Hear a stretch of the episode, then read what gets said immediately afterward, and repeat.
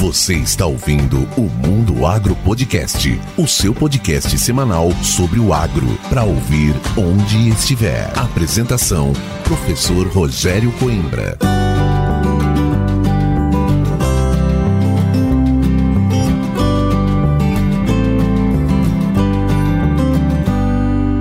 Começa agora mais um episódio do Mundo Agro Podcast, o seu podcast semanal sobre o agro para ouvir onde estiver e quando quiser. E hoje, nesse episódio mais do que especial, eu trago uma pessoa que já fazia um tempo que estava aqui na nossa lista de convidados e prontamente ele atendeu essa semana que nós convidamos. É uma honra primeiro porque é um colega de casa, né? Nós nos formamos na mesma universidade e além de colega de casa, ele passou a se tornar um gestor dessa casa que forma aí grandes profissionais todos os anos. Eu estou falando do professor Caio Carbonari. É lógico que vocês já conhecem ele, dispensam apresentações aqui, mas o Caio é formado na FCA, fez mestrado e doutorado na área de proteção de plantas, pós-doutorado também pela Unesp e no USDA, e hoje é vice-diretor da FCA, fora vários outros acompanhamentos que ele faz aí, coordenações, porque eu digo que quando o cara é professor, ele ganha um pouquinho do gene de louco. Então tudo que vão mandando para ele, ele vai aceitando fazer vai aceitando, vai aceitando e às vezes tem que sobrar um pouco de tempo para a família. Caio, é um prazer muito grande tê-lo aqui no Mundo Agro Podcast, conhecer um pouco da sua história, né, apresentar para os nossos ouvintes do Mundo Agro e falar sobre essa área. O professor Caio Carbonari é especialista na área de proteção de plantas, mais especificamente no uso de manejo de plantas daninhas. E ele tem uma visão um pouco diferente do que a gente está acostumado a falar e a ver sobre esse assunto que ultimamente a gente até conversava antes de começar a gravar, que com a entrada do RR dos transgênicos, a seleção passou a se tornar um pouco mais acirrada. Aí a ciência e tecnologia teve que entrar em ação e o produtor teve que aprender esse manejo juntamente com as moléculas que nós temos aí. Caio, seja muito bem-vindo ao Mundo Agro Podcast.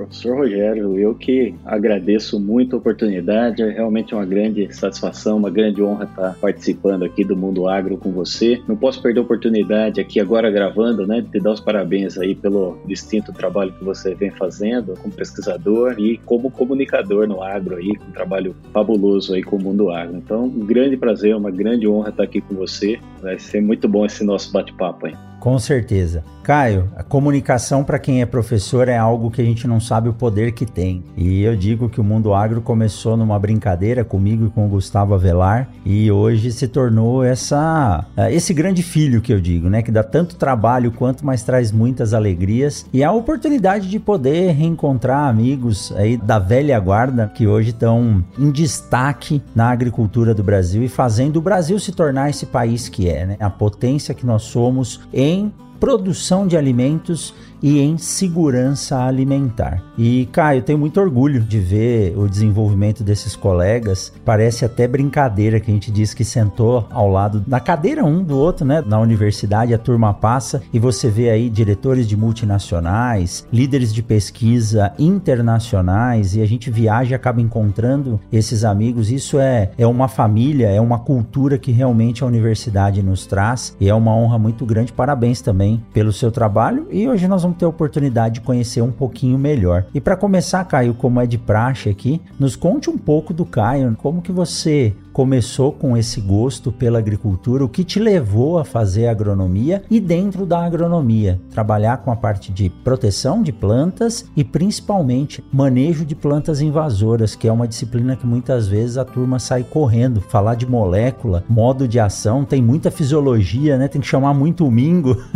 e aí a turma fica assustada e de repente você foi lá e resolveu estudar essa área e se tornou profissional de renome aí no Brasil e no mundo hoje. Nos conta um pouco da sua história, Caio? Bom, só um parênteses, você falou de comunicação, eu concordo plenamente com você que tem um poder gigantesco, né? E eu diria mais, eu diria que a gente tem feito tudo tão certo no agro, se tem alguma coisa que a gente tem que melhorar é comunicação, e aí um trabalho como o que você vem fazendo é realmente fantástico para levar né, a sociedade, realmente tudo que o agro tem feito e tem se destacado. Mas em relação à minha carreira, você disse, nós fomos aí colegas contemporâneos de FCA, tivemos o privilégio aí de fazer fazer agronomia de uma das maiores, melhores escolas né, de agronomia do nosso país. Eu costumo dizer que foi um pouco por acaso. Meu pai foi produtor rural quando eu era pequeno, né? Depois acabou desistindo, de, era um produtor de frutas, né? Acabou desistindo da atividade. Mas eu gostava bastante, eu tive a oportunidade de, de fazer o vestibular na época, por ter alguma afinidade ainda, né? Lembrar daquelas raízes, escolhi agronomia e não podia ter sido mais feliz. Eu sou um grande entusiasta aí da nossa profissão, um grande entusiasta do agro brasileiro, um grande entusiasta aí do trabalho que a gente vem fazendo na ciência das plantas daninhas no Brasil, um grupo grande de pesquisadores né, e pessoas que realmente têm se destacado no mundo todo. E aí eu fiz nosso curso de agronomia e desde o primeiro ano da faculdade, acho que de novo, pouco por acaso, mas tive a oportunidade de fazer estágio na área de plantas Foi o primeiro estágio que eu fiz e gostei muito né, me ajustei muito aí ao estágio na área de plantas daninhas, atuando no primeiro momento com a parte de biologia, um pouquinho de ecologia de plantas daninhas e já alguma coisa de controle químico. Fiz iniciação científica na área, tive bolsas FAPESP, e aí uma coisa vai puxando a outra, fui me engajando nessa área, né, e fiquei a graduação toda atuando como estagiário com iniciação científica na área de manejo de plantas daninhas. Depois que eu me formei, fiz o mestrado, doutorado nessa área, também na FCA. Tive também um grande privilégio de fazer o meu mestrado e doutorado com o professor Vellini, que é grande mestre aí da ciência das plantas daninhas, né? Foi presidente da CTNBio no Brasil recentemente né? e foi realmente um grande mestre aí que eu tive no mestrado e doutorado. Hoje tem um outro privilégio que é conviver com ele na área de ciências plantas daninhas. Nós coordenamos conjuntamente, né, a área de plantas daninhas aqui na Faculdade de Ciências Agronômicas, o núcleo de pesquisas avançadas em hematologia, que hoje conta com mais de 40 pessoas atuando em termos de nós dois quanto docentes, mas alunos de graduação, de pós-graduação, pós-doutorandos, né, e os técnicos que nós temos atuando ali nos laboratórios. Então é uma equipe grande, realmente um grupo que tem conseguido fazer um trabalho de destaque, né? Eu acho que o nosso centro de pesquisa se tornou referência em desenvolvimento de métodos experimentais e estudos da dinâmica de herbicidas, né, pesticidas em geral, mas né, como você disse, bastante focado em herbicidas no ambiente de produção tropical, sempre com o objetivo de buscar oportunidades de melhoria na recomendação recomendação de herbicidas, desenvolvimento de novas tecnologias, pensando na agricultura tropical, formulações customizadas para a agricultura brasileira, sem abandonar, obviamente, os trabalhos mais de base aí de biologia, de ecologia, de interferência de daninhas em diferentes culturas agrícolas. A gente tem trabalhado com diferentes métodos de controle também, não só o químico, né, mas cobertura morta, até métodos alternativos, né, para algumas culturas especificamente, não para culturas mais extensivas, mas para áreas não agrícolas e, e, algumas culturas menos extensivas com vapor, com laser, até com outras tecnologias. Então é um grupo que trabalha com a ciência de plantas daninhas da maneira mais ampla possível, com o conceito de manejo da maneira mais ampla possível. E paralelo a isso, né, como você comentou, tenho tido também o privilégio de estar junto com o professor Dirceu, na direção da Faculdade de Ciências Agronômicas, na vice-direção. Nós estamos indo para o terceiro ano, né? E o trabalho de gestão ele é realmente bastante gratificante, né? Principalmente enquanto ex-aluno, a gente lembrar de toda a história, são 23 anos já de FCA, ter a oportunidade de, de, dar alguma contribuição também em termos de gestão tem sido bastante gratificante para mim. Sem abandonar a sala de aula, que é uma coisa que eu adoro, né? Todo mundo, todos os professores adoram estar em sala de aula. Se tem um momento que a gente tem realmente de tranquilidade, de realmente trocar ideia com os alunos e transformar todo aquele conhecimento que a gente gera com a pesquisa, com o dia a dia ali, né, dos laboratórios em conhecimento inédito para os nossos alunos, a sala de aula realmente é, é algo fantástico. E também atuando em gestão, né? Acho que gestão é um pilar fundamental. Eu acho que nós não podemos descuidar dele e também tem tido aí oportunidade de eh, rodar o Brasil todo, fazendo palestras, treinamentos. Isso também é fundamental, interagindo com as empresas. É fundamental que a gente possa aí interagir com o setor produtivo. Isso certamente dá mais legitimidade a tudo que a gente faz de pesquisa. Isso traz conhecimentos, né, que está acontecendo lá na ponta para os nossos alunos, né? Isso integra a universidade ao ambiente de produção e cria realmente aí um, um canal, né, para conexão dos alunos que a gente está formando com o setor produtivo, com a realidade ali do campo. Isso é fabuloso, né? Isso realmente acho que torna a nossa carreira aí bastante completa. Então, acho que um pouquinho da história, né? E, e contemporizando aí o meu atual momento da carreira, acho que é isso, Rogério. Que bacana. É muito bom, né, Caio? Às vezes a gente não para para fazer esse histórico, né, do que a gente realizou. A gente fica muito no momento presente, preocupado com os problemas, mas as realizações elas são muito boas de serem relembradas. E eu vou fazer um comentário de trás para frente, Caio. Essa parceria e essa interação com o setor privado é algo que tem crescido, ainda bem, nas universidades. Isso coloca a extensão no patamar que ela tem que estar dentro da universidade porque muitas coisas que são desenvolvidas dentro da academia, o setor privado às vezes não tem tempo, não é nem questão de recurso, não tem tempo e às vezes não tem o conhecimento dedicado a isso. E quando você tem a oportunidade, e eu lhe acompanho e vejo o nível, a qualidade e a quantidade de interações, quando a gente volta para isso que você disse que não abandonou quando entrou na gestão, que é estar na sala de aula, um professor que está no campo, que está atuando junto com o setor privado no desenvolvimento. E aí ele volta para dar aula, esses alunos saem ganhando muito com isso, mas muito, muito, muito, muito. E às vezes a própria gestão no setor público não entende a importância disso, mas essa visão tem mudado e isso se dá a novas mentes, pessoas jovens entrando na gestão como vocês, mostrando que isso é importante, a qualidade do profissional melhora, a sustentabilidade passa a ser usada na forma correta da sua visão, que é produzir mais, gastando menos, sendo mais eficiente através dessas interações e colocando profissionais mais bem preparados no mercado de trabalho. Então, eu tenho que dizer parabéns e, por favor, continue. Eu sei que é, é muito difícil tocar tudo ao mesmo tempo, pesquisa, ensino, extensão e gestão, ainda num cargo de direção, mas se ninguém pegar para fazer, as coisas param, né, Caio?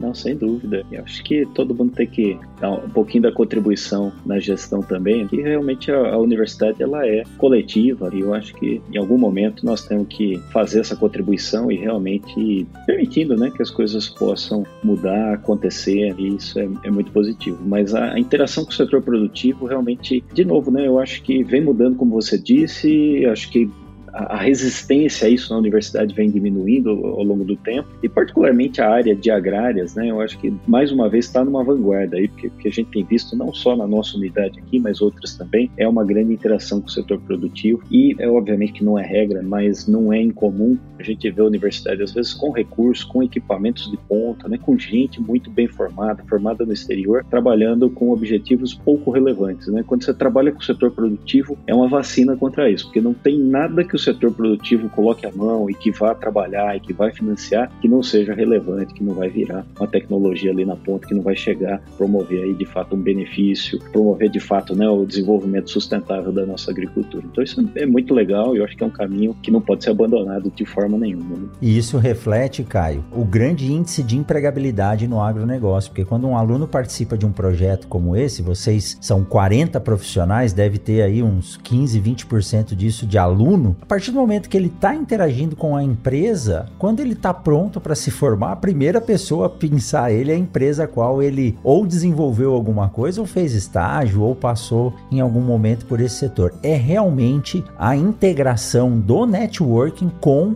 às ciências aplicadas. Então, não estamos dizendo aqui, né, Caio, que a ciência de base, que não é imediatamente aplicada, não é importante. Pelo contrário, ela é a nossa base. Mas quando a gente está interagindo com o setor privado, realmente a gente vê as tecnologias serem desenvolvidas e colocadas em ação porque elas precisam se pagar e gerar um pouco de lucro, porque senão empresa sem lucro não se desenvolve, fica estagnada. E é muito bacana poder ver isso, né? De preferência gerar muito lucro. Lucro não é pecado, né, Rogério? Pelo contrário. Não, não, girar não, e não, as não. coisas acontecerem. Exato, e às vezes as pessoas têm medo de falar isso, né? É o lucro que permite o reinvestimento, é o lucro que faz o emprego acontecer. Então isso não é pecado, perfeitamente, perfeito. Cai um pouco de saudosismo aqui. Você falou do Veline e me veio à mente eu fazendo uma prova com ele no bloco das salas de aula e ele deduzindo a fórmula de Bhaskara na lousa nós não precisamos falar mais nada sobre esse professor aí que eu tive a honra de estudar com ele e hoje vocês são colegas de trabalho aí na FCA, né? Um forte abraço pro Velino se estiver assistindo e escutando a gente, viu? É, ele é genial, profissional fantástico, que pensa diferente, que pensa muito à frente.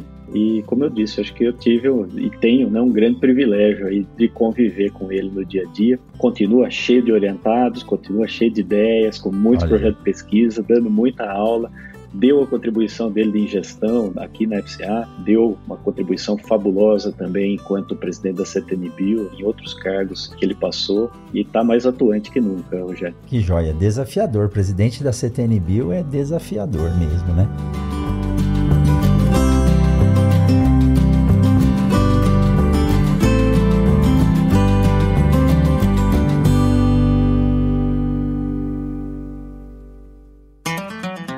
Eu tenho certeza que você está gostando desse bate-papo. Então vamos aproveitar essa pausa para te dar um recado da Momesso. A Momesso conta com o CEM, Centro de Excelência Momesso, onde são feitos testes constantes de novas tecnologias e também o aprimoramento dos equipamentos por ela desenvolvidos, além da realização de treinamentos para empresas, clientes e parceiros. A grande expertise da Momesso está em criar parcerias duradouras, oferecendo soluções personalizadas para o tratamento de sementes. Para conhecer mais a Momesso e também o Centro de Excelência, acesse www.momesso.ind.br. Momesso, excelência no tratamento de sementes do on-farm ao industrial.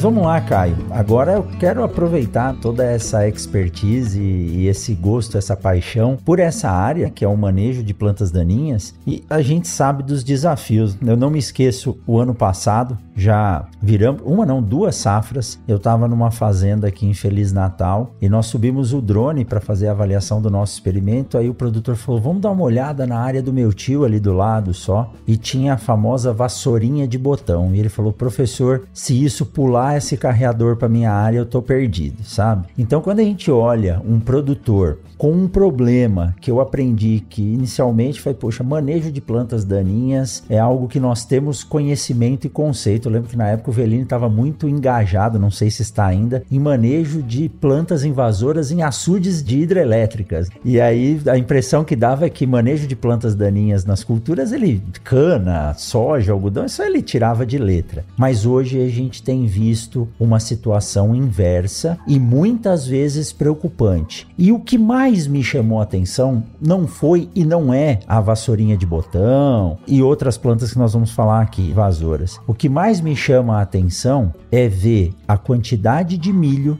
no meio de uma lavoura de soja. E muitas vezes você acha que o milho foi semeado. Caio, contextualize para a gente um pouco essa evolução que nós temos no manejo de plantas daninhas e como eu disse, quando nós tivemos o advento da soja RR, muitos agricultores viram naquilo uma solução interessantíssima, mas que ela requer um conhecimento para o uso do manejo, porque senão você acaba selecionando as plantas resistentes e você perde aquela tecnologia. E agora eu vou falar uma frase que eu aprendi com o Arthur Igreja aqui, que se de repente a gente desligar a internet e o celular, a gente volta para 1992. Então, você ter uma molécula na mão, uma tecnologia que não pode mais ser usada, é a mesma coisa que retroceder, voltar para o passado. em termos de agricultura, com a necessidade e os custos cada vez mais apertados, isso é um problema. Como que você vê essa evolução e se nós vamos ter tecnologia aí para frente para poder controlar o que vem aparecendo de novo? Bom, Rogério, primeiro eu não tenho dúvida, né, e concordo plenamente com você que os desafios vêm aumentando nos últimos anos, a complexidade de manejo de plantas daninhas vem aumentando, vem numa crescente e com desafios com complexidade vem aumentando junto os custos do manejo de plantas daninhas e obviamente o custo de produção. Isso sempre preocupa. O Brasil se destaca pela competitividade e nós temos que trabalhar com muito critério essa questão. Mas eu acho que primeiro é importante lembrar o que são as plantas daninhas, né? A gente acaba tratando do problema e, e às vezes pula um pouquinho o conceito de planta daninha, que é muito simples. E aí você vai concordar comigo, né? As plantas daninhas, primeiro, elas são extremamente prolíferas e produzem muita semente, dispersa com facilidade, tem dormência, forma banco de sementes. Mas uma segunda característica extremamente importante das plantas daninhas e, e básica, né? Quando a gente fala de plantas daninhas, é a capacidade de se adaptar ao ambiente. E isso é, é natural, isso vai acontecer sempre, não dá para imaginar nada diferente. Se exercer uma pressão de seleção no ambiente, elas se adaptam muito rapidamente. Primeiro porque tem uma diversidade imensa de plantas daninhas, são milhares de espécies de plantas daninhas com características distintas. Segundo porque dentro da população de cada uma dessas milhares de espécies nós temos uma diversidade genética muito grande e não é difícil encontrar um indivíduo diferente que vá, né, de alguma forma, acabar se adaptando aí a alguma condição adversa fator de estresse e particularmente o, herbicida. O que, que, a gente criou de pressão de seleção nos últimos anos? Vamos pegar aí os últimos 15, 20 anos em termos de agricultura no Brasil.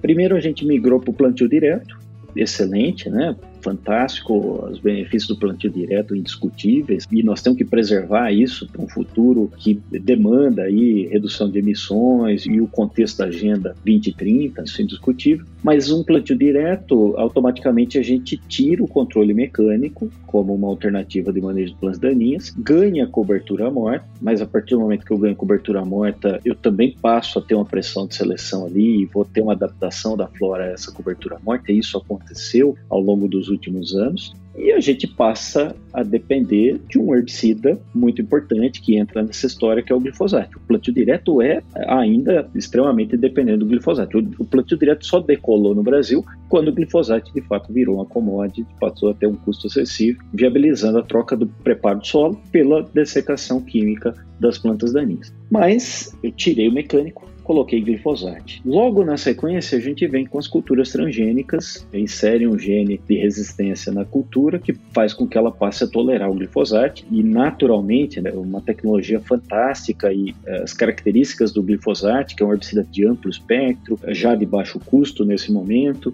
com a dinâmica ambiental extremamente favorável. A partir do momento que eu incorporo seletividade, ele passa a ser uma ferramenta de controle maravilhosa. Mas veja, a gente foi criando uma pressão de seleção, eliminando métodos de controle, eliminando outros herbicidas e passando a criar uma dependência muito grande de um único herbicida, que tinha sido descoberto lá atrás, né, introduzido no mercado em 74, inclusive vai completar 50 anos no ano que vem, mas que até então a gente praticamente não tinha casos de resistência, a partir daí a gente começa a observar uma crescente né, em termos de casos de resistência de plantas daninhas. Isso num momento lá atrás em que a gente vivia o caos com resistência de plantas daninhas a inibidores da LS, inibidores da Que era a dobradinha que a gente fazia com mais frequência para controle de folhas largas e gramíneas, né, em soja e outras culturas anuais, e foi uma solução maravilhosa, porque eu passo a ter a tranquilidade de tirar tudo isso, usar um único herbicida, que é extremamente efetivo, barato, com muita seletividade em função da biotecnologia,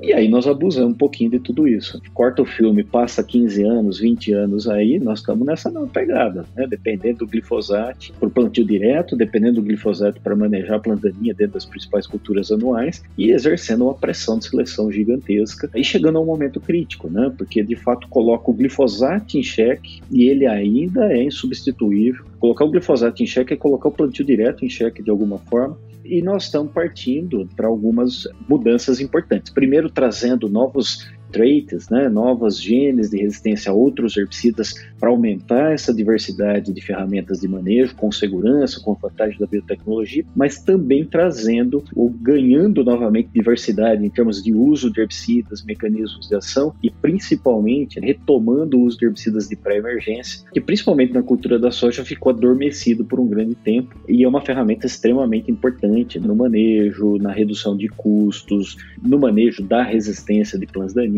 né? Então, eu acho que nós estamos um pouco nesse contexto. Eu acho que pré-emergente volta a ganhar muito protagonismo e tem crescido bastante ano a ano. É sempre aquém do que a gente preconiza e tem pregado, mas tem crescido e tem voltado em uso. E eu acho que nós temos tentado restabelecer um pouquinho a diversificação de herbicidas, a diversificação de métodos de controle. Voltamos a olhar os conceitos da ciência das plantas daninhas, que é uma rotação efetiva de culturas. Efetiva que eu digo é, não adianta tirar a soja fazer o milho, que é é maravilhoso também, nossa dobradinha aí com resultados fantásticos, mas sem alternar, né? Eu tenho glifosato na soja e tenho glifosato no milho, de maneira que a gente possa rotacionar a cultura, mas rotacionar junto, né? Ou diversificar um pouquinho os métodos de manejo de plantas daninhas, focar nas práticas culturais, focar nas práticas preventivas, aquilo que você estava falando da vassourinha de botão, se pular o carreador eu tô ferrado, né? Mas trabalhar as estratégias de prevenção exatamente para evitar disseminação, evitar a introdução de biótipos, de genótipos, de espécies de difícil controle dentro da minha área. E tem coisas muito simples, né? Que é exatamente fazer o controle de um carreador bem feito, que é trabalhar com semente de qualidade, que é, enfim, né? Coisas simples que a gente vai incorporar dentro do programa de manejo e que vai dar corpo aí a esse programa e realmente permitir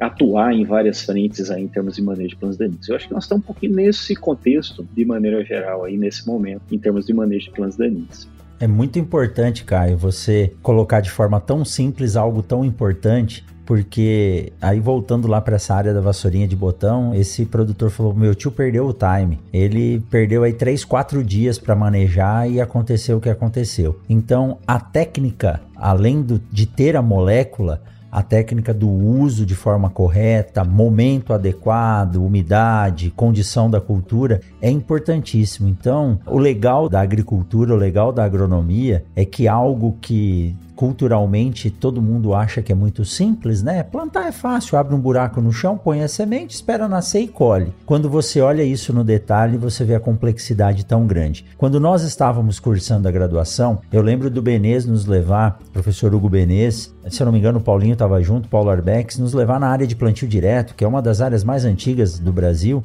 e eu não me esqueço do Benês falando exatamente isso que você disse. Antes do plantio direto e da palhada, você invertia o solo, enterrava o que estava em cima, expunha o que estava embaixo, ia nascer um pouquinho, você controlava. Agora a dinâmica mudou, porque o herbicida não vai entrar em contato direto com a planta, a gente tem que saber como ele vai funcionar na palhada. E aí lá se vão 25, quase 26 anos desse dia. E hoje os meninos que passam aqui, que passam aí, eles já entram na faculdade, já na universidade, já sabendo o que é o uso de palha e o manejo dessas culturas. Só que o uso correto do herbicida ainda é uma incógnita para muita gente. Quando você fala no resgate do uso dos pré-emergentes, eu vi um vídeo e eu não tenho vergonha de dizer que eu acompanho muita gente boa, porque tem muito conteúdo bom na internet. E um produtor do Rio Grande do Sul ele estava preocupado como ia ficar o sulco de semeadura dele para que ele pudesse usar um pré-emergente se chovesse, se esse produto ia escorrer para dentro do sulco ou não. Falei, olha só o nível do detalhe que a gente tem que ter, porque realmente se ele acumular onde está a semente, onde ela vai se desenvolver, pode causar algum problema. E eu vim aprender aqui no Mato Grosso, Caio, problemas de resíduo de 2,4-D na cultura da soja com manejo do algodão, coisa que a gente achava que era problema em semente. E aí nós começamos a descobrir o que, que é ter água ou não ter no solo. Então todas essas dinâmicas são muito importantes. E aí eu faço a pergunta para você: as moléculas que nós temos hoje, elas ainda são efetivas para fazer esse manejo? Ou elas não têm mais eficiência em função da resistência ou ainda falta um pouco da aplicação da técnica de forma correta, como esse produtor da vassourinha de botão que perdeu cinco dias e aí ela tomou conta da área dele? Bom, dois pontos antes de entrar na questão das moléculas que você tocou e que são muito importantes. De novo, prevenção, a gente esquece, negligencia, e são as práticas de controle em geral mais simples e a base, a primeira coisa que a gente tem que pensar. O professor Rogério, professor de referência de sementes no Brasil, Plandaninha produz muita semente, dispersa com facilidade, tem dormência e tem longevidade. Uma vez que perdeu o time, produziu semente, reabasteceu o banco, nós estamos falando de 20, 30, 40 anos de semente viável ali no solo. Então, o momento correto é trabalhar prevenção, é sem dúvida nenhuma estratégia que traz muito resultado e é a primeira coisa que nós vamos pensar, depois o controle cultural e depois nós vamos pensar em moléculas de herbicidas, né, em recomendação de herbicidas, especialmente né, nos dois momentos críticos que nós temos ali, na dessecação, é, pré-plantio e dentro do ciclo da cultura no período crítico ali de prevenção da interferência em plantas daninhas para não nos roubar a produtividade. Num contexto, você comentou também das tigueras, Rogério, eu acho que vale a pena um comentário também, né? Eu tentei fazer um histórico aí do momento que nós vivemos e, de fato, a hora que a gente passou a introduzir culturas geneticamente modificadas, o que era modificadas, né, para resistir herbicidas, o que era um, o que não era um problema muito grave, porque a cultura não tem exatamente essas características que eu citei da plandaninha, eu eliminava com facilidade, não tem fluxo de emergência, era relativamente simples, passou a ser complexo porque passa a ser mais uma espécie resistente ao herbicida dentro da área. Então isso também vem ganhando bastante relevância. É considerado, né? O milho na soja é considerado Exato. uma planta invasora, né? O conceito de plandaninha é uma planta que ocorre onde ela não é desejada e está causando algum prejuízo, né? Então ela é uma plandaninha ali naquele momento e não é uma das plandaninhas mais fáceis de serem controladas, principalmente quando ela vem com um gene de resistência a um herbicida e agora a dois herbicidas, três herbicidas, quatro herbicidas em algumas situações. Então é realmente um ponto importante. Outro ponto importante nós paramos com várias ferramentas ao longo desse tempo, mas a gente pode voltar lá na prateleira e buscar essas ferramentas, e aí eu acho que a gente entra né, um pouco mais especificamente na sua questão, é, se a gente tem moléculas, né, se a gente tem ferramentas, se, se o que nós temos é efetivo no manejo de plantas daninhas, eu penso que sim. Obviamente que é muito desejável sempre ter novas moléculas, novos mecanismos de ação, nós queremos isso e é muito bom que a gente possa evoluir nesse sentido, mas nós temos uma quantidade de ferramentas grande, uma diversidade grande de mecanismos de ação de herbicidas que a gente tem resgatado, tem voltado a utilizar, mas nós temos que reaprender a usar, porque para emergente o que você falou é perfeito, né? A gente parou de usar lá atrás, vamos pegar uma soja, né? Realmente a gente abandonou para emergente, focou no glifosato, trouxemos alguns outros pós-emergentes ali para dar um, um suporte e voltamos a usar para emergente. Nesse período mudou tudo em termos de sistema de produção. Você tem a cobertura morta, que é uma barreira, que vai alojar o herbicida no primeiro momento, que vai depender de chuva para chegar no solo. Muda tudo, nós vamos reaprender. Nós tivemos que reaprender, nós estamos reaprendendo a usar essas ferramentas. Então elas estão disponíveis. Eu acho que nós temos um, uma quantidade substancial de moléculas, de ingredientes ativos, mas em muitas situações nós estamos reaprendendo a utilizar essas ferramentas. E eu acho que tem muitas oportunidades de reposicionar melhor, desenvolver formulações mais adequadas, mesmo para produtos mais antigos, que até saíram do mercado em algum momento lá atrás e que estão voltando no, ao mercado em um outro momento, com novas tecnologias, com novas formulações, com novos posicionamentos. Então, isso tem acontecido e eu acho que é realmente esse esforço de buscar essas alternativas, de reconstruir aí os programas de recomendação de herbicidas de maneira mais diversificada, aproveitando ao máximo as particularidades, as características de todos esses produtos. Não tem herbicida ruim, é achar oportunidade oportunidade e o cenário adequado para uso de cada um deles, mas nós temos de fato uma diversidade grande aí desses produtos. Caio, quando a gente fala em proteção de doenças, principalmente nos fungicidas, nós vemos uma integração muito grande do que já existe sendo misturado. Né? A gente entende que novas moléculas são muito onerosas para serem criadas, mas as combinações ou às vezes algumas pequenas mudanças fazem com que o modo de ação dela consiga pegar aquele fungo, aquela bactéria resistente ou mesmo a planta daninha. Antigamente a gente falava, ainda fala, né? É, inibidor de ACCase, ALS, e, ou a mistura dos dois. As misturas nos herbicidas, elas também têm se tornado efetivas e têm dado um fôlego a mais para o produtor poder ter um manejo mais eficiente? Sim, eu acho que eh, nós estamos indo nessa mesma direção. A gente tem realmente buscado oportunidade aí de trabalhar misturas, novas misturas em novos contextos e realmente com resultados bastante efetivos. Acho que antes disso, a gente tem vivido um momento, Rogério, que depois de muito tempo, um setor aí de desenvolvimento de novas moléculas que ficou, de certa forma, adormecido aí, nós estamos vendo despertar nos últimos 4, 5 anos da indústria no sentido de desenvolver novos ingredientes ativos. Isso voltou a acontecer e isso é muito positivo, porque de fato a gente não via essa perspectiva, ficou um mercado aí, principalmente para herbicidas, depois da biotecnologia, bastante parado. E isso mudou. Hoje tem visto aí apesar do número menor de empresas atuando no descobrimento de novas moléculas, isso voltou a acontecer e quando a gente olha para as principais empresas que fazem discover, todas elas têm novos herbicidas no pipeline e têm boas perspectivas aí para os próximos anos. Inclusive nós tivemos depois de 40 anos um novo mecanismo de ação anunciado né, pela FMC e é um produto que deve chegar no mercado nos próximos anos também. Então, essas inovações mais disruptivas em termos de controle químico de plantaninhas, elas voltaram a acontecer. Isso nos dá uma boa perspectiva aí frente aos desafios. Apesar disso, ou em paralelo a isso, a gente tem feito de fato uma grande revolução em termos de reaproveitar, olhar para o que nós tínhamos no passado, tem registro, tem condições de uso, são produtos ainda muito seguros e com bons resultados, e desenvolver tecnologias ou associar ou, ou fazer inovações mais incrementais que possam melhorar a performance desses produtos misturas que são bastante sinérgicas, a gente tem avançado bastante nesse sentido. A gente tem feito o que a gente tem chamado de tropicalização de formulações de herbicidas. Isso é algo também muito legal, né, que está acontecendo e, e, no Brasil, porque assim, os ativos em geral são desenvolvidos fora, mas hoje a gente tem total condição de desenvolver formulações focadas na agricultura brasileira. Né? Então, as empresas têm trabalhado muito sentido, inclusive empresas nacionais fazendo um trabalho fantástico em termos de desenvolvimento de novas formulações. O herbicida que foi desenvolvido lá na década de 70, 80, ele está no mercado, mas os componentes da formulação evoluíram muito. Tem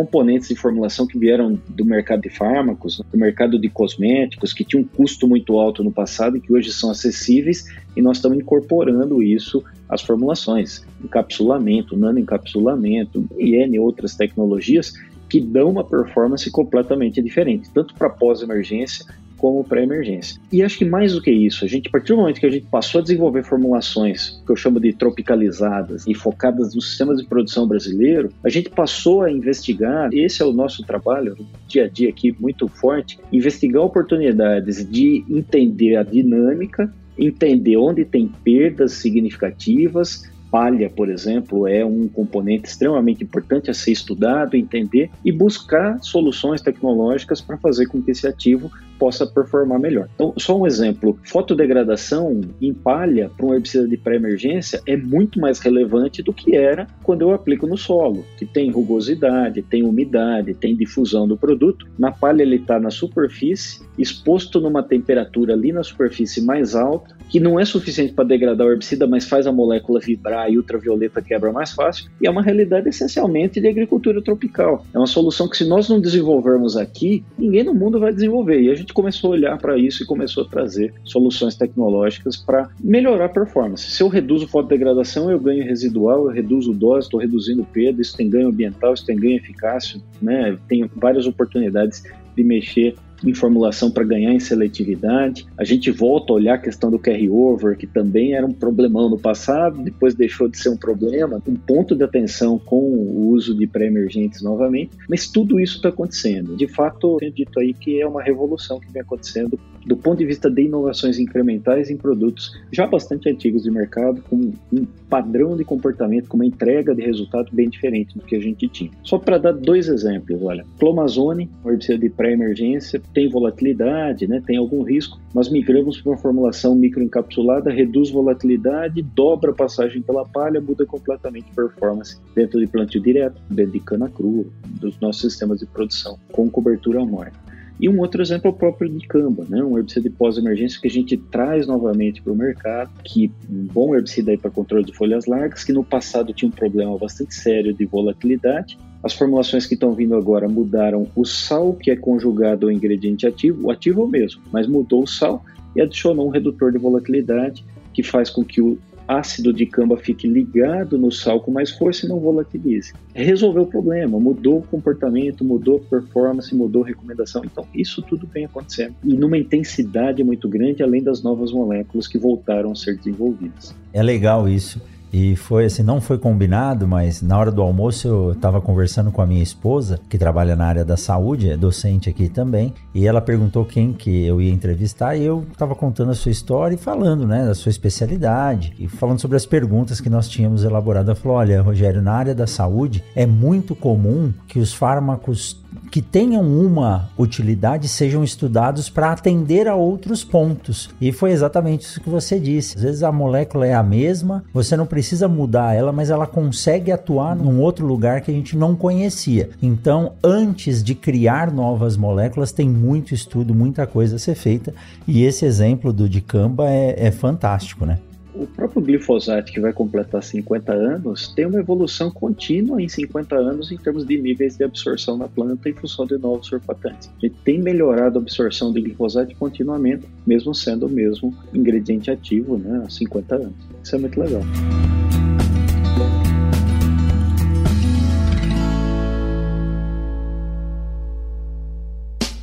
Siga o Mundo Agro Podcast nas redes sociais: Instagram, Facebook e Twitter. Arroba Mundo Agro Podcast.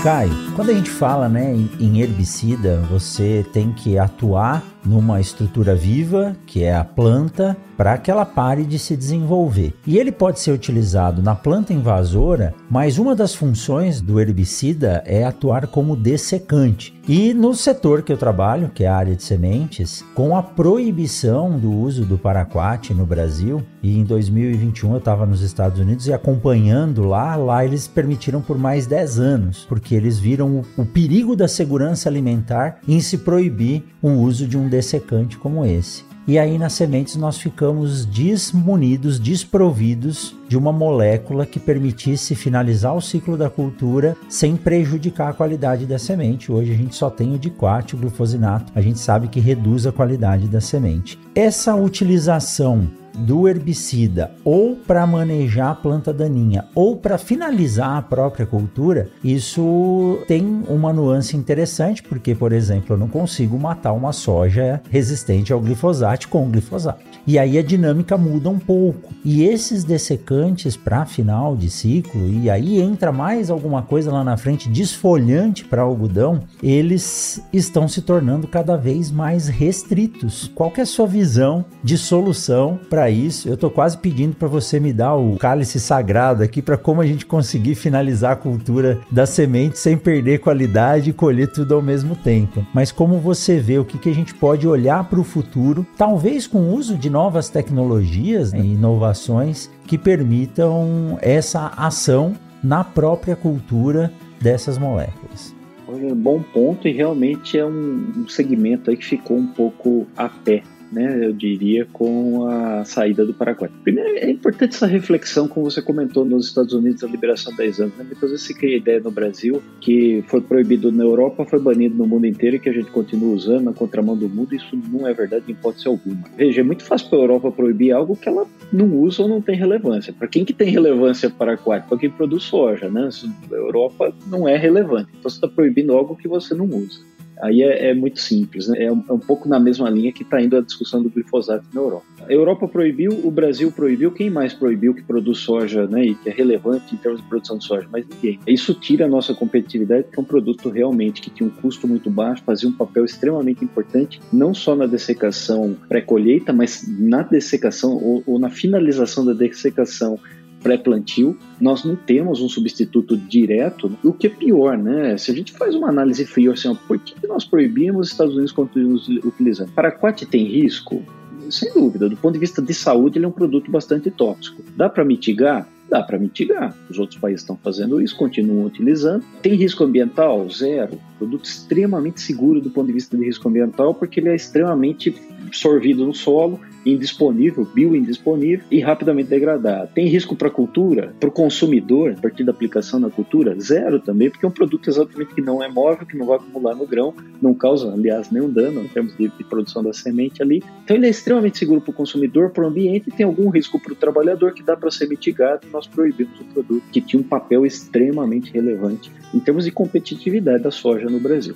E pior, sem um substituto direto, porque hoje, diretamente, que faça o mesmo papel, na dessecação, talvez com diquat e, e alguns inibidores de protóxicos, a gente conseguiu substituir um pouco mais rápido, mas na dessecação e principalmente produção de sementes, realmente acho que não tem um substituto direto. A boa notícia é, eu acho que tem produtos sendo desenvolvidos e estão chegando ao mercado aí novos inibidores da Protox que eu acho que vão encaixar bem, porque é, são muito rápidos em termos de efeito, tem efeito em baixas doses e que já estão chegando ao mercado e eu acho que vão preencher um pouco desse vazio aí deixado pelo Paraquat. E enquanto isso, né, ou nessa transição, nós estamos realmente buscando oportunidades. Algumas coisas têm acontecido até na mesma linha que nós discutimos, de misturas, de buscar misturas que possam se complementar, acelerar um pouco a ação, mas efetivamente com o mesmo potencial ali do Paraquat ou um substituto direto para o Paraquat nós não temos ainda no momento. Acho que nós vamos ter no futuro muito próximo. E isso é um alerta extremamente importante quando a gente discute discute, ou quando a Europa discute proibição de glifosato,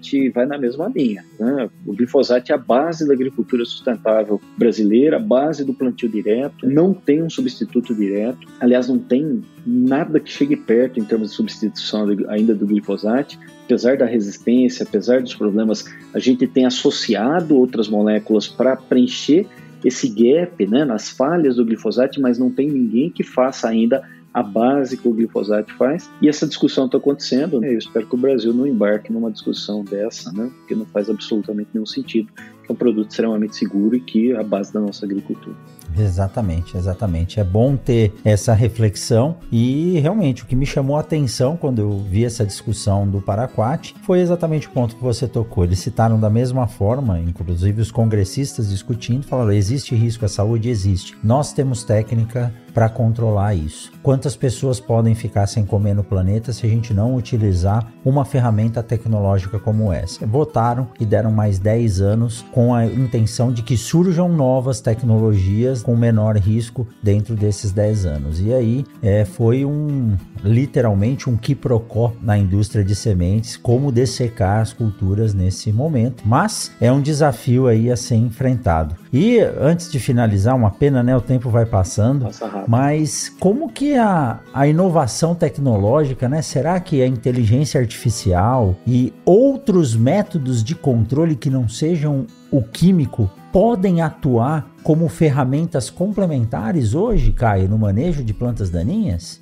Ah, eu acho que tudo isso já é realidade, Rogério. Né? Não é massivo ainda, mas está é, realmente se consolidando. Quando a gente fala de agricultura de precisão, hoje a gente avançou bastante né? no mapeamento de plantas daninhas, na aplicação localizada de herbicidas, com drones. Em algumas culturas, em cana-de-açúcar é bastante comum. O que a gente fazia de captação manual, hoje a gente já faz com drone, substituiu né, com muito mais eficiência. E eu não tenho dúvida que a gente tem evoluído bastante. Sensores que permitem aplicação localizada também, né? processamento de todos esses dados para tornar tudo isso efetivo. A inteligência artificial, análise de banco de dados tem um potencial gigantesco também. Nós temos alguma experiência com inteligência artificial e recomendação de herbicida em cana, melhorando a eficácia e principalmente trabalhando a questão de seletividade, que é um ponto crítico de grande atenção em cana. Então, tudo isso está acontecendo numa velocidade muito grande. Eu acho que a gente passou muito tempo discutindo agricultura de precisão, mas ainda faltava alguns pilares para coisas se consolidar e eu acho que isso aconteceu, né, ou está acontecendo permitindo que tudo isso se consolide de fato. A internet está hoje muito mais acessível, disponível, os equipamentos têm uma velocidade de processamento grande para coletar, processar essas imagens e realmente tomar decisão e atuar em cima delas. Né? Mas eu acho que a gente está num ponto de virada e eu acho que essas tecnologias vão passar a contribuir de maneira mais massiva nos próximos anos. Hoje tem iniciativas, eu vejo a base pronta, realmente uma questão aí de escala agora de toda essa tecnologia, embora algumas iniciativas já estejam realmente funcionando muito bem. Só de pensar, né, que a gente pode usar um drone para ir pontualmente fazer uma aplicação, ou um sensor na barra de um pulverizador que identifica a planta daninha e só abre o bico para aplicar onde está planta daninha. Isso é sustentabilidade, né? Isso é tecnologia na prática, né, cara? E já é realidade, né? Isso aí, tecnologia está pronta para fazer isso acontecer. E eu assustei quando cheguei no Mato Grosso em 2006 e vi aplicações com 8 a 10 litros de avião por hectare. Falei, meu Deus, mas será que isso funciona? Depois descobri que tinha até menos. Então hoje a gente consegue usar volumes bem menores com muita precisão e muita segurança para o ambiente, para a cultura e para o aplicador também. Isso se chama tecnologia. Caio, que gostoso conversar com você, ver a, a facilidade né, com que você fala de um tema que é difícil é complicado de se, de se conversar e já vou deixar aqui um convite próximo, se você quiser trazer alguém da sua equipe também, para aí a gente detalhar um pouco mais o que são talvez essas moléculas que estão por vir. Geralmente a gente ganha alguns spoilers aqui. Você deu um aí, não sei se alguém pegou, mas eu já vi que tem molécula nova chegando. E para a gente falar um pouquinho mais né, sobre os modos de ação e o que enfrentar, principalmente num ano que nem esse um ano em que não tem água no ambiente. A gente sabe que se não tem água as coisas não funcionam, nem a planta e a planta daninha, como ela é uma estrategista, ela tem condições muito mais adaptadas para isso, então ela se sobressai. Muito obrigado, viu, Caio? Muito gostoso conversar com você, ver esse trabalho que você está desenvolvendo aí com primazia e o que eu desejo é que você tenha ainda uma carreira bem longa e consiga formar muitos e muitos pupilos, assim como o Veline nos formou, e vocês consigam fazer com que essa linha do tempo aí se estenda cada vez mais nessa área tão importante para a agricultura do Brasil e do mundo. Rogério, um prazerzão, realmente passou aqui um tempo muito rápido, né? A conversa boa, o tempo voa. Mas eu acho que realmente a gente tem grandes desafios, mas eu não tenho dúvida que o Brasil ele tem trilhado o caminho da ciência, da tecnologia e da inovação no agro. Acho que os ingredientes que nos trouxeram até aqui viramos uma potência, exportador colossal aí de alimentos, né? uma potência na produção de alimentos, fibras, bioenergia, não foi por acaso, né? Nós fizemos uma lição de casa, talvez o que nenhum outro setor da economia fez, ou pelo menos com a eficiência que nós fizemos no agro. Agora, eu não tenho dúvida que nós temos desafios crescentes, né, do ponto de vista de manejo de plantas daninhas, mas também tenho certeza que com os mesmos ingredientes nós vamos resolver. Com mais ciência, com mais tecnologia, com mais inovação, a gente vai achar solução aí para os problemas, para manter a competitividade, né, a eficiência que nós temos aí na nossa agricultura, sem dúvida nenhuma. Então foi um grande prazer parabenizar você mais uma vez aí pelo trabalho que você vem fazendo, pelo mundo agro aí, disseminando conhecimento, informações de qualidade que a gente precisa realmente divulgar todo esse trabalho maravilhoso que o agro tem feito no Brasil. Obrigadão pelo convite, um grande prazer, uma grande honra estar aqui com você. Eu que agradeço, Caio. Para você que ficou com a gente até agora, eu vou deixar aqui o LinkedIn, o e-mail do professor Caio Carbonari. Se colocar na internet também Caio Carbonari, tem muita coisa, tem muito vídeo interessante para se assistir de assuntos que às vezes a gente não tratou por aqui. Tá? E tenho certeza que você mandar um e-mail, ele vai responder com o maior prazer. E saiba que na semana que vem tem mais episódio do Mundo Agro Podcast aqui no YouTube e em todas as redes de distribuição de podcast do Brasil. Caio, um forte abraço para você um bom resto de ano e começo de safra, né? Porque quando termina o ano a gente está começando a produzir no Brasil, que não para mais, que a ciência e tecnologia se tornem a energia, a vitamina do nosso dia a dia. E lembrando que isso tudo começa dentro da universidade, dentro da escola, onde as pessoas são formadas e são capacitadas para a gente continuar alimentando a população de forma saudável, sustentável e todo mundo consiga aí ter uma boa vida pela frente, produzindo cada vez melhor. Forte abraço, Caio, forte abraço a todos, manda um abraço professor Dirceu e todos os nossos grandes amigos aí da saudosa FCA. Tenho um carinho muito grande por essa universidade, só tô aqui hoje por causa dela. Muito obrigado, forte abraço e a gente se encontra. Até mais.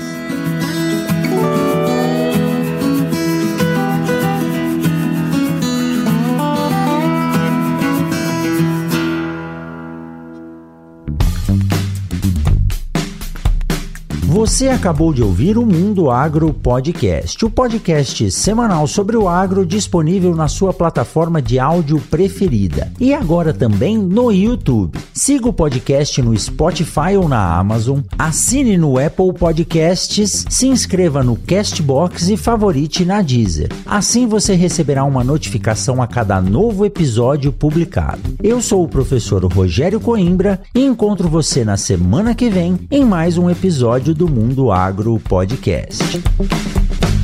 Você ouviu o Mundo Agro Podcast. Informações, novidades e muito mais. Mundo Agro Podcast para ouvir onde estiver.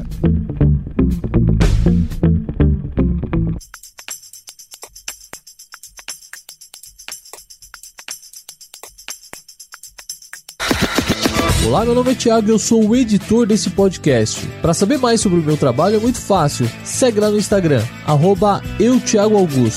Até o próximo podcast.